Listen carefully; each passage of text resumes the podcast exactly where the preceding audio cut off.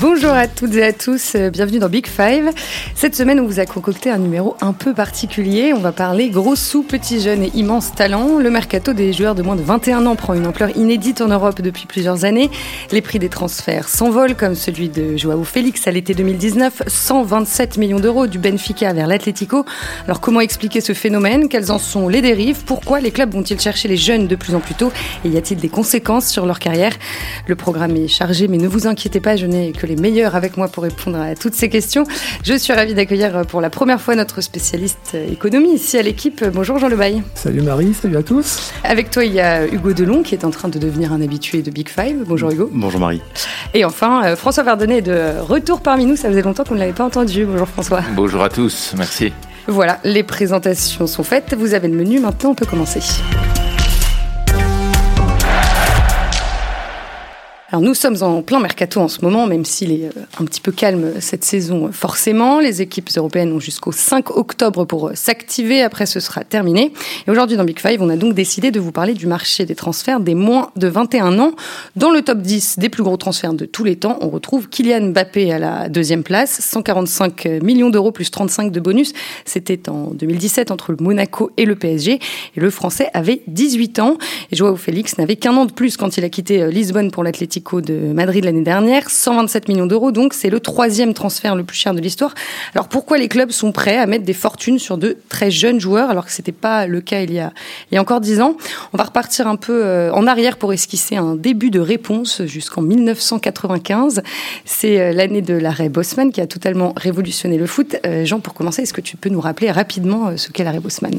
Oui, on va pas revenir sur la procédure qui a opposé le footballeur belge Jean-Marc Bosman à son club du euh, FC Liège. L'important pour ce qui nous intéresse aujourd'hui, c'est de bien voir que euh, cette décision de la Cour de justice des communautés européennes, c'est comme ça que ça s'appelle, en décembre 1995, met à bas un totem énorme du euh, règlement UEFA, en l'occurrence les quotas de joueurs étrangers dans les clubs. Et euh, le nombre de joueurs étrangers est limité à l'époque à, à 3.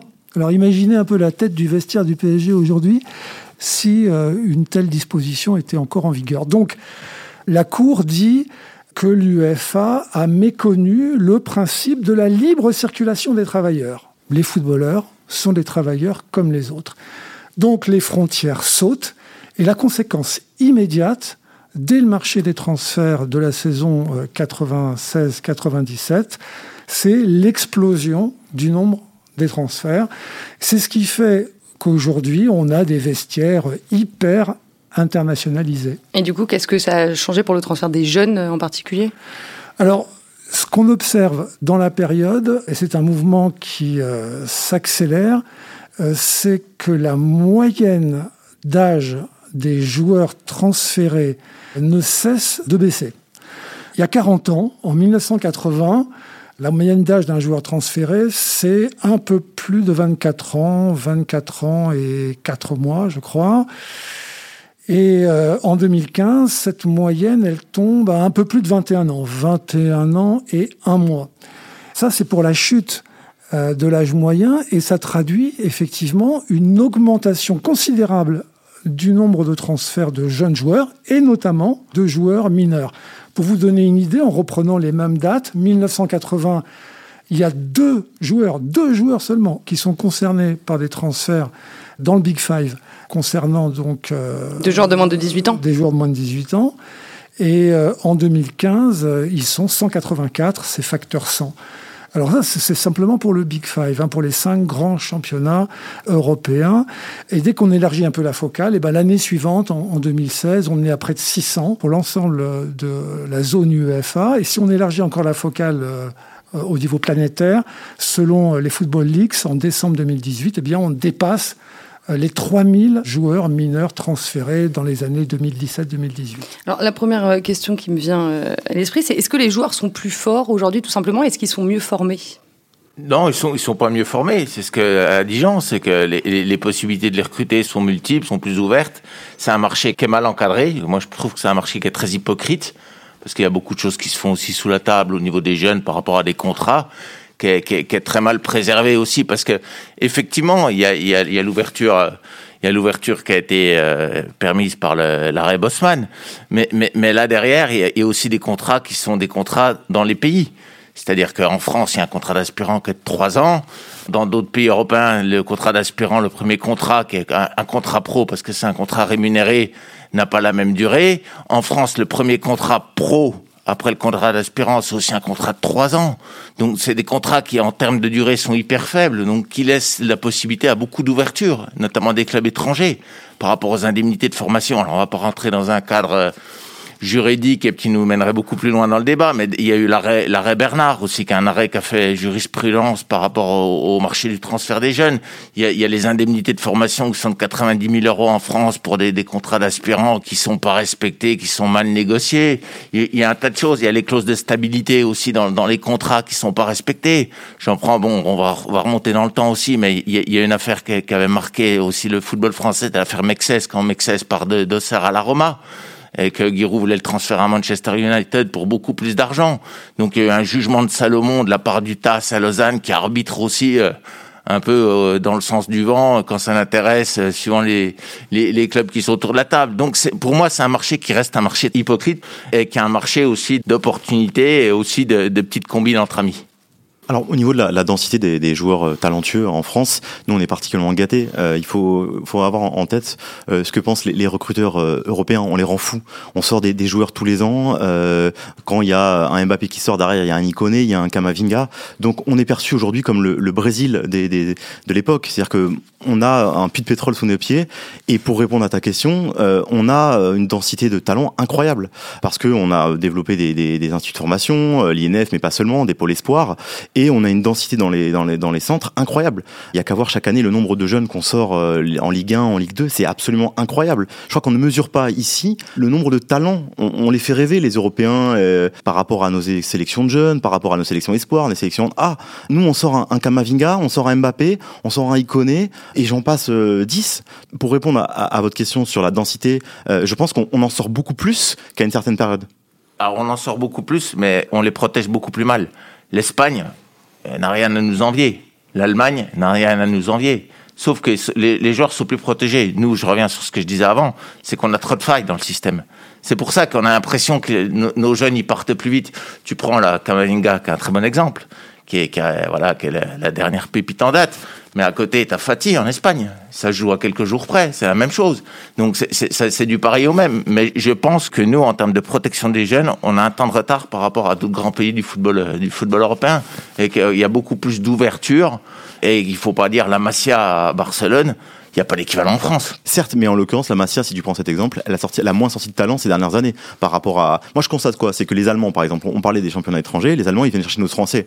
Et donc, si leur système de formation était aussi efficace, ils viendraient pas chercher les Upamecano, ils viendraient pas chercher les Mukiele, ils viendraient pas chercher. Parce qu'il y a des les... opportunités, je pense. Parce que eux protègent beaucoup mieux leurs jeunes que nous. S'ils viennent les chercher, c'est qu'ils les payent pas cher. Tu prends des centres de formation qui sont de très beaux centres en France, comme Sochaux par exemple, qui laissent partir les jeunes quasiment tous les ans. Dernière en date, La Croix pour Wolfsburg. Il y a eu euh, à Leipzig qui est parti en fin de contrat. Konaté, Konaté. Konaté, voilà. Mm -hmm. Il part en fin de contrat. Mm -hmm. C'est anormal. Mm -hmm. C'est anormal. Un, un, club allemand ne laissera jamais partir un jeune comme ça en fin de contrat. Voilà. Et ça, c'est amplifié chez nous ces mouvements, parce qu'on a l'impression qu'on forme beaucoup, c'est vrai, ce que tu dis est vrai, on forme beaucoup de, très bons jeunes, sauf qu'on les protège pas. Regarde ce qui arrive au PSG, Coman qui part en fin de contrat, anormal, anormal. Il y a des présidents de clubs d'ailleurs qui, euh, qui hurlent. Hein. Euh, tu parlais, Hugo, euh, de l'attrait que constituent les joueurs français, les jeunes joueurs français pour l'Allemagne, par exemple, pays voisin. Euh, il y a l'exemple de Gauthier Hoth, qui est parti récemment de Nancy. le président de Nancy, Jacques Rousselot, il était furax, parce qu'on lui refait le même coup que Michael Cuisance il y a quelques années quand il était parti à Gladbach. C'est-à-dire qu'en fin de formation, on propose, le club français propose un contrat aux jeunes qu'il a formés, sauf que le jeune, bah, il répond plutôt aux sollicitations de euh, clubs euh, étrangers. En l'occurrence, il avait trois propositions en Allemagne. Là, il y a aussi euh, un enjeu économique, c'est que le joueur, bah, il regarde effectivement bon, bah, son, son, son, intérêt. Et, pour le coup, là, visiblement, la proposition de l'AS Nancy-Lorraine était moins intéressante que celle des clubs allemands. Quoi. Et, tu peux dire ce que tu veux, les, joueurs, les jeunes, leur entourage ne regardent pas l'intérêt sportif, c'est l'intérêt économique. Point barre. C'est ça qui les guide. Quel que soit l'âge, tu prends à la, à la marge, euh, tu fais que c'est 90-10. C'est 90% qui partent pour l'argent, 10 pour le, pour le sportif. Si tu prends rétrospectivement l'exemple de Gaël Kakuta, qui a été un des premiers exemples de jeunes qui part de Lens à 16 ans pour Chelsea, qui fait 12 ou 13 clubs, j'ai plus, plus en tête, et qui revient à Lens, là, pour euh, quasiment finir sa carrière, euh, il dire tu boucles la boucle, mais résultat des courses, il a gâché sa carrière pour moi en, faisant ce choix qui était un choix économique. À l'époque, je, ne sais plus, je crois que c'était quasiment un million d'euros à la signature, plus 100 000 euros par mois, alors qu'il était mineur. Parce que c'est un marché des mineurs, faut le rappeler. C'est pas un marché des majeurs.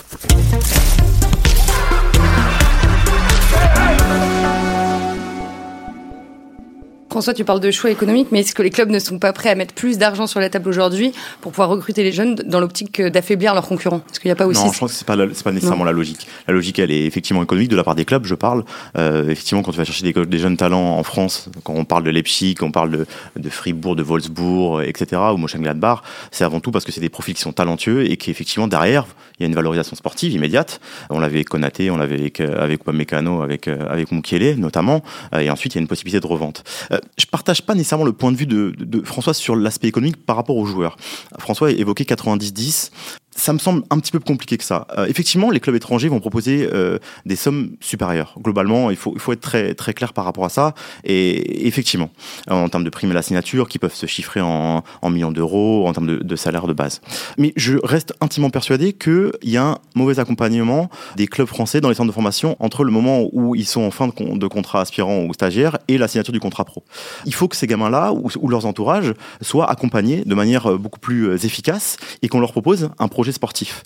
Quand euh, un, Moussa Diaby, par exemple, part, euh, en l'occurrence, il avait signé pro, c'est un petit peu différent, mais je, je suis intimement persuadé que si ces gamins-là, on leur offre la possibilité d'avoir à court terme du temps de jeu en France, ils resteront. Malgré ce que disait François à juste titre, le fait qu'il y ait des salaires supérieurs ou des primes à la signature supérieures en Allemagne, en Angleterre ou en Espagne.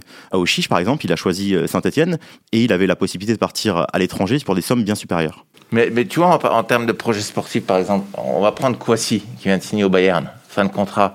Le PSG, ils l'ont fait jouer. Il a fait de la Ligue des Champions. Il a joué en Ligue 1. Il part en fin de contrat. Là, pour le coup, François, c'est le contre-exemple. Et t'as raison. J'ai pas de, j'ai pas d'argument à poser dans la mesure où Kouassi. Et, c'est là, moi, je trouve que est, il est facile pour les joueurs à l'entourage de dire, ouais, on me propose pas de projet sportif. Je vais bien le croire pour Coman à l'époque où il part, que, que c'est fermé, que le PSG dans une autre perspective. Mais là, le PSG propose à Kouassi un projet sportif. Il choisit le Bayern. C'est un, bon contre-exemple dans la mesure où, effectivement, euh, le PSG précisément sur ce cas-là, avait fait le choix de lui donner du temps de jeu. Thomas Tourelle avait assumé, il croyait jusqu'au bout même à la signature professionnelle. Et effectivement, mm. je dois admettre que j'étais extrêmement surpris par, par cette décision.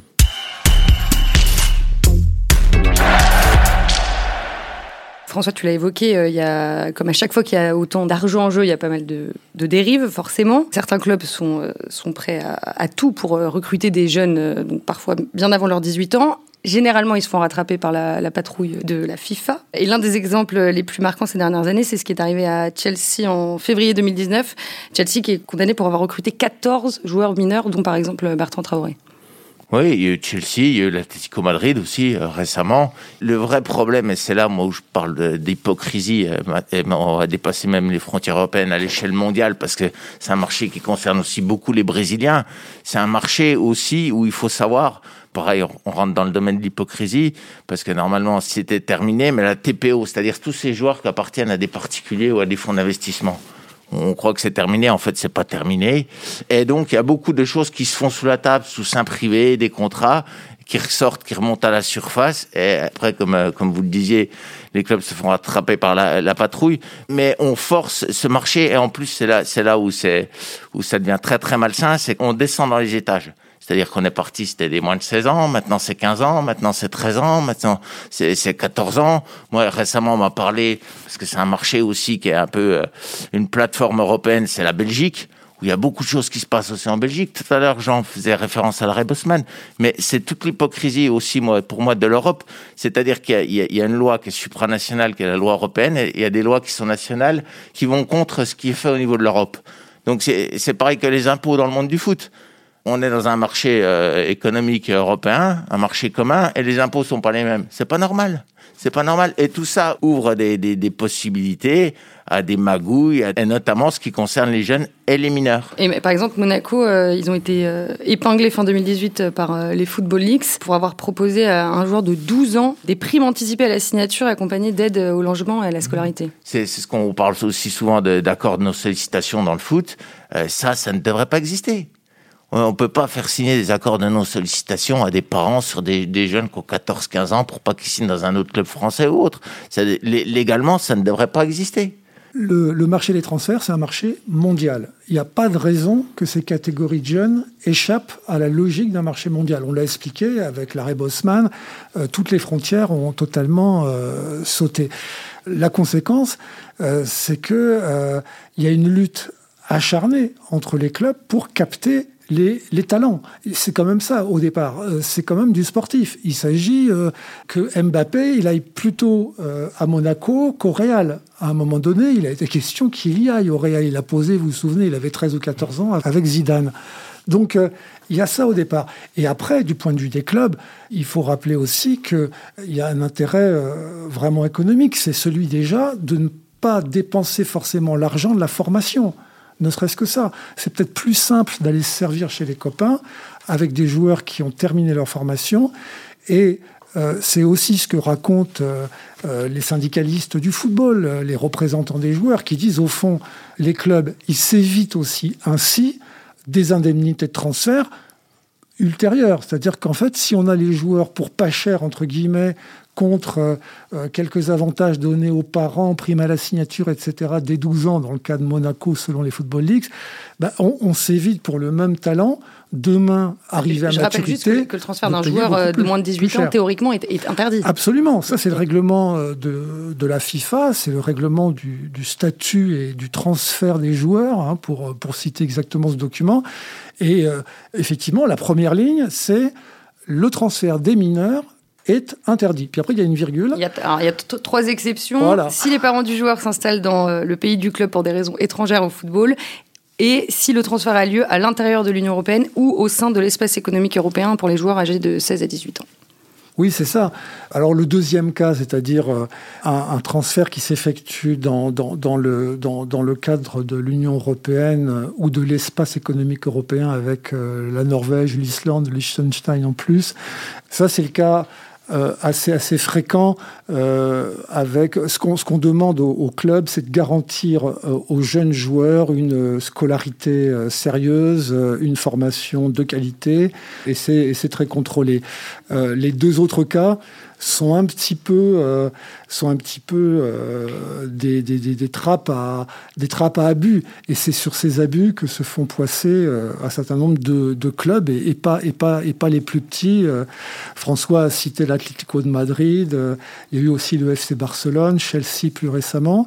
Les Football Leagues, pour y revenir, ont raconté une histoire assez, assez rigolote à propos de, du jeune Norvégien qui a été recruté par le Real Madrid. Odegaard. Odegaard, voilà.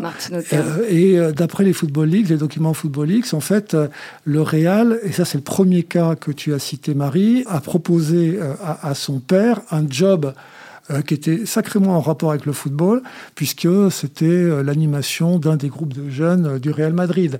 Donc on était selon les Football Leagues, d'après les documents révélés dans décembre 2018, dans un, dans un, dans un cas euh, qui n'était pas forcément prévu comme une exception, euh, puisque je rappelle que la première exception, il faut que le parent euh, ne soit pas dans une activité directement connectée au football, hein, pour justifier qu'il se déplace dans un pays et que donc il emmène son gamin avec lui. Hein, c'est une pratique très courante. C'est une pratique très très courante. Le fait d'employer euh, le papa, la maman, l'oncle, le cousin dans un club de foot. On le voit en France avec le, papa de Kais Ruiz qui est, qui est salarié du PSG. Euh, c'est très très très très courant.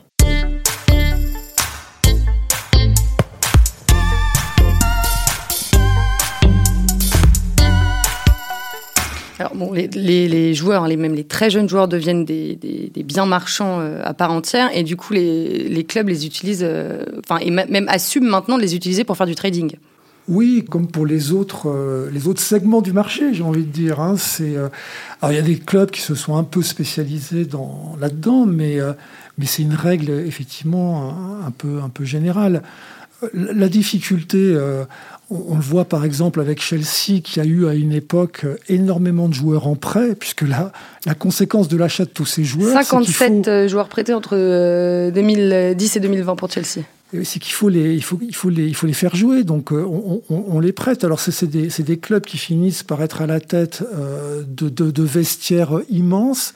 Et ça a une conséquence, c'est qu'ils assèchent en quelque sorte le marché des talents et qu'effectivement, euh, tu le disais tout à l'heure, euh, c'est un élément d'affaiblissement de, la, concurrence. François, quand on avait euh, réalisé un épisode de, Big Five sur, sur les transferts l'hiver dernier, tu nous avais parlé de l'AS Mercato pour parler de, Monaco, tellement ils avaient de joueurs. Oui, mais c'était leur modèle économique. ça reste encore un petit peu leur modèle économique, au point ils sont allés chercher euh, Mitchell comme, euh, comme directeur sportif, qui est quelqu'un qui a été formé euh, dans la filière, entre autres Red Bull ou en Angleterre, sur des marchés qui sont un peu spécifiques. Les, les, pionniers aussi là-dedans, c'est la filière Red Bull avec, avec ses clubs Leipzig, plus Salzbourg, plus, plus d'autres satellites. Donc il y a toujours une volonté monégasque de ce côté-là. Mais bon, je pense qu'ils sont revenus un peu de ce système aussi. Euh, dernièrement parce que parce qu'il y a des problèmes aussi parce que euh, le législateur va passer par là en limitant le nombre de prêts par club, que ce soit en France ou à l'étranger, ce qui est une très très bonne chose, voilà, pour permettre aux clubs formateurs de, garder leurs jeunes. Mais, mais effectivement, oui, je l'avais comparé la l'AS Monaco à l'AS Mercato. J'ai pas les chiffres, mais je crois que c'est plus d'un milliard euh, sur les gens doivent mieux savoir que ça que moi, mais je crois qu'ils ont généré plus d'un milliard d'euros sur les 4, 5, 4, 5 ou 6e derniers Mercato, ou peut-être les 10 derniers. Mercato, ouais. Ouais, ce qui est, ce qui est, ce qui est le, le, le record en Europe, je crois, de, de, trading, euh, voilà. Et, en plus, j'allais dire, ils sont encouragés à continuer parce que le meilleur exemple, c'est, il faut quand même le rappeler, c'est que Kylian Mbappé signe à Monaco, mais il est surtout formé à Clairefontaine. Euh, je crois qu'entre sa signature à l'AS Monaco, du moins euh, depuis Clairefontaine, plus ses débuts au, niveau pro, c'est deux saisons. Quoi. On peut pas dire qu'en deux saisons, il était énormément énormément. Euh, dire que Monaco lui a apporté beaucoup de plus-value parce qu'il commence à jouer. Il a, il a, il a 16 ans, 16 ans, quasiment 17 ans en pro. Euh, il a dû arriver à 15, 15 ans à Monaco, quoi. Donc, en, en gros, ils ont dû, euh, je sais plus, j'ai plus les chiffres, on les a sortis, mais les, les, vrais chiffres, on les, on les saura, on les connaîtra sans doute jamais. Mais, mais en gros, c'était un million ou deux millions d'euros euh, lorsqu'il arrive à Monaco et il l'a revendu 145 plus, euh, plus 35. Bon, en l'occurrence, avec euh, Mbappé, ça a très bien marché, évidemment, mais c'est quand même un gros risque sportif et économique, ce, ce trading, parce que si le joueur est moins performant qu'attendu, euh, les résultats vont être moins bons et donc il va être, euh, il va être revendu moins cher. je schématise. Oui, mais, le, le, le, le, risque, il est très limité. Quand vous faites un, un Mbappé, vous pouvez vous permettre de prendre des risques sur 20, 20 joueurs à côté. Il n'y a, y a pas de souci. Hein. Le contre-exemple, là, ils viennent de le transférer, c'est le petit Traoré, Malam, euh, je sais plus son prénom, pardon pour lui. Adama. Adama Traoré, qui était la pépite de Lille, qui a signé à Monaco il y a 3-4 saisons, hein, c'est ça? Ouais qu'ils ont prêté ensuite à Metz, et là qui viennent de transférer dans un club en Turquie euh, promu. Euh. Qu'est-ce que ça a comme conséquence sur euh, la carrière des jeunes joueurs, cette multiplication des prêts? Bah en fait, c'est hum, la difficulté pour des jeunes comme ça, c'est de se stabiliser, d'avoir de la continuité. François parlait à l'instant de, Monaco. Euh, effectivement, maintenant, ils ont mis en place le club satellite de Bruges, ce qui leur permet d'être prêtés, d'avoir un peu de temps de jeu euh, là-bas. Mais effectivement, manque de stabilité, manque de continuité dans le jeu, et surtout être prêté dans quelle division et dans quel contexte. Un prêt en, Ligue 2, en général, dans un bon club de Ligue 2, ça peut être profitable. Mais si c'est pour être prêté, euh, je ne sais pas, en l'occurrence en Belgique, en Espagne ou je ne sais pas où, ça n'a pas grand sens, ça n'a pas grande réussite. Alors il y a le contre-exemple Moussa Diaby qui avait été prêté à Croton en, en série C, me semble-t-il, ou en série B à l'époque et qui a ensuite réussi à rebondir. Mais effectivement, ces jeunes-là, ils ont besoin de stabilité euh, sur le plan, voilà, et même émotionnellement. Euh... psychologiquement, ça peut être un peu délicat à gérer. Bien sûr, bien sûr. Oui, ne serait-ce que euh, quand vous êtes jeune, vous arrivez dans un contexte où la concurrence est extrêmement euh, dure. Euh, vous quittez votre cocon, au fond, où vous avez été suivi depuis votre plus jeune âge. la rupture est quand même sacrément brutale. L'Observatoire du football, le CIES à Neuchâtel, a fait une comparaison entre des jeunes talents de 15, 16, 17 ans qui sont partis recrutés par de grands clubs et euh, des jeunes euh, des mêmes clubs qui sont restés jusqu'à maturité. Eh bien, en termes de d'unité de la carrière sportive, de progression linéaire, les seconds étaient quand même souvent mieux placés que les premiers. C'est-à-dire qu'à 23, 24, 25 ans, bah, ils ont été transférés, ils, ont, ils ont suivi un déroulement, disons, de, de début de carrière euh, beaucoup plus tranquille, plus calme, euh, dans un environnement qui leur, euh, qui leur convenait mieux, qui les protégeait davantage qu'un grand club où euh, voilà, il faut être sacrément costaud à 16, 17, 18 ans pour résister à la concurrence, euh, s'adapter à un nouvel environnement euh, dans ce contexte-là. Jean, tu, tu évoquais l'Observatoire du, football. Au mois de juin, il a présenté son classement des 100 joueurs les plus chers du moment, enfin le classement de leur valorisation.